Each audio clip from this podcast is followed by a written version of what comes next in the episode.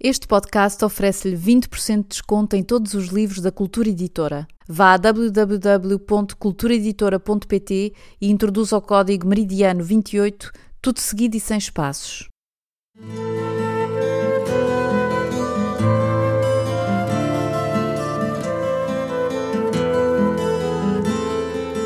75 anos da libertação da Europa e do fim da Segunda Guerra Mundial, Joel Neto oferece aos leitores a leitura na íntegra de um dos seus romances mais amados, Meridiano 28.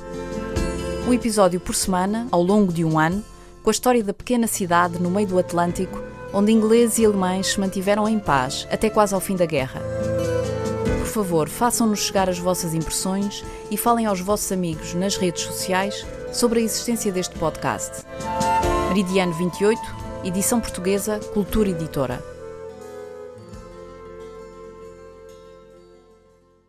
Meridiano 28, primeira parte, José Filmon, capítulo 3, Ilha do Faial, 2017, 12.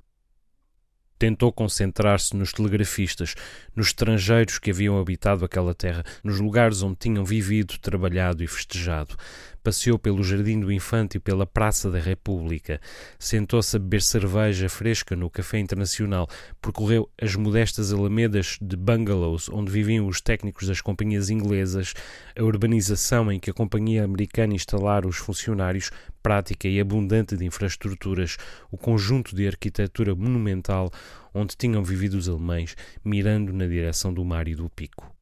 Um edifício da colónia alemã conservava intactos o grande relógio sobre a porta principal e numa das fachadas uma elegante marquesa ornada de vitrais com a heráldica dos diferentes reinos do antigo Império Alemão.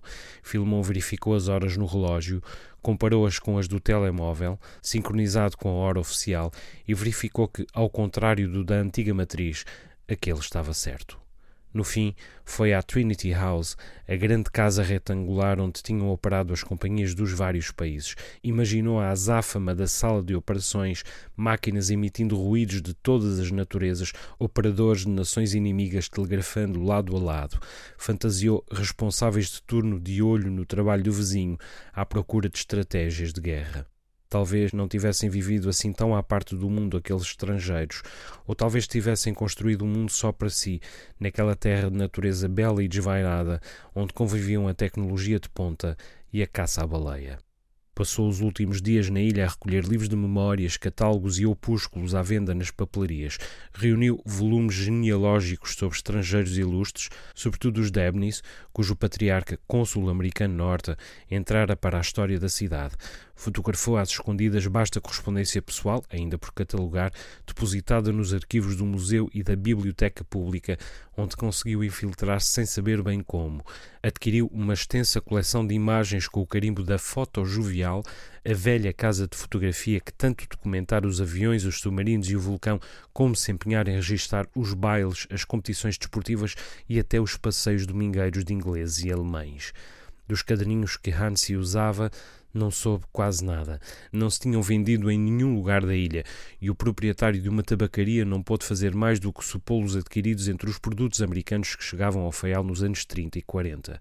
Os livros, esses, pareciam escritos para José Filmon, uma porção de registros de modesta valia artística e grande utilidade historiográfica, escritos, impressos e guardados até que alguém se propusesse encontrar-lhes uma unidade. Levou tudo para o hotel, pôs-se a lê-los e, no fim, deu por si de volta à mesma fotografia. Um rapaz com um fato branco de flanela, esforçando-se num vôlei junto à rede, com uma mulher de traços orientais a observá-lo ao fundo. Talvez não soubesse quem fora Hans Yabka, mas estava certo de aquele rapaz ser Royston Groves, descrito no diário do tio como R, o filho de Mr. e Mrs. G, um engenheiro de Bristol, então residente no Faial havia várias décadas, e a sua jovem mulher de origem birmanesa, budista da religião e famosa pela habilidade com que tocava o teremi.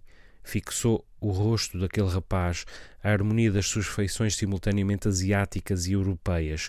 Concentrou-se na nobreza e na fugosidade dos seus olhos e achou que, de qualquer maneira, tinha por onde pegar.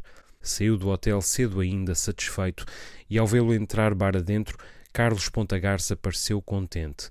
Apagou a televisão, que costumava ter ligada num canal de documentários. Apontou o computador ao canto. Estive a ver o site de que me falou. Palavra profunda, murmurou, como quem saboreasse aquele nome. Diz-me que é um dos sites mais antigos de Portugal? José Filmon assentiu. Explicou como tudo então era incipiente, mesmo tendo acontecido há tão poucos anos. O rapaz da idade dele não poderia compreendê-lo. E agora, um livro. Fernando olhou-o a avaliá-lo. Sorriu. Se precisar de ajuda, diga. E mais uma vez, José Filmon gostou dele, porque o dizia com honestidade e pela mais admirável das razões. Achava que se trataria de uma aprendizagem. Estiveram bastante tempo ali, a beber gin do bom e a ouvir jazz. Tiquentinho apareceu para catrafiar um copo de tinto. Lady Angus não parou. Passou devagar, com um reboque atrelado ao jipe cor-de-rosa também e uma bizarma negra lá dentro, com um anel cor-de-rosa preso ao focinho. Filomão juraria que acenara ao de leve a cumprimentar. Na cabeça levava um boné de camponês, cor-de-rosa. Fernando riu-se. É uma raposa a nascer de dentro de um ovo, pescou-lhe o olho. A tatuagem, uma espécie de ovo aos hexágonos. Percebi que estava atento no outro dia. José Filmão fez uma careta, ao mesmo tempo irritado e divertido. Procurou, sob a luz forte da lua, o cume da Ilha do Pico, aquele a que alguns locais chamavam Pico do Pico, e voltou ao hotel para fazer a mala. E por hoje é tudo. Joel Neto volta para a semana com mais um episódio de Meridiano 28, um romance que vai de Lisboa a Nova York, de Friburgo a Praga, de Bristol a Porto Alegre e às Ilhas dos Açores onde todos são descobertos e ninguém pode ser apanhado. Fique atento.